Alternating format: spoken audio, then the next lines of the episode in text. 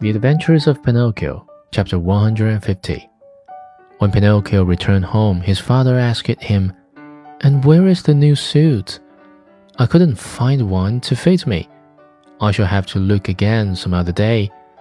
That night, Pinocchio, instead of going to bed at 10 o'clock, waited until midnight, and instead of making eight baskets, he made 16. After that, he went to bed and fell asleep. As he slept, he dreamed of his fairy, beautiful, smiling, and happy, who kissed him and said to him, Bravo, Pinocchio! In reward for your kind heart, I forgive you for all your old mischief. Boys who love and take good care of their parents when they are old and sick deserve praise even though they may not be held up as models of obedience and good behavior. Keep on doing so well, and you will be happy.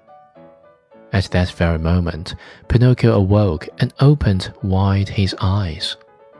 What was his surprise and his joy when, on looking himself over, he saw that he was no longer a marionette, but that he had become a real life boy.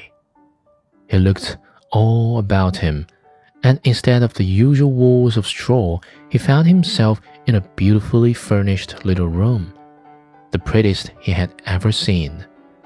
In a twinkling, he jumped down from his bed to look on the chair standing near.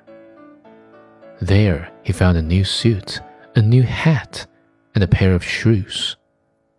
As soon as he was dressed, he put his hands in his pockets and pulled out a little leather purse on which were written the following words The fairy with azure hair returns fifty pennies to her dear Pinocchio with many thanks for his kind heart. The marionette opened the purse to find the money, and behold, there were fifty gold coins.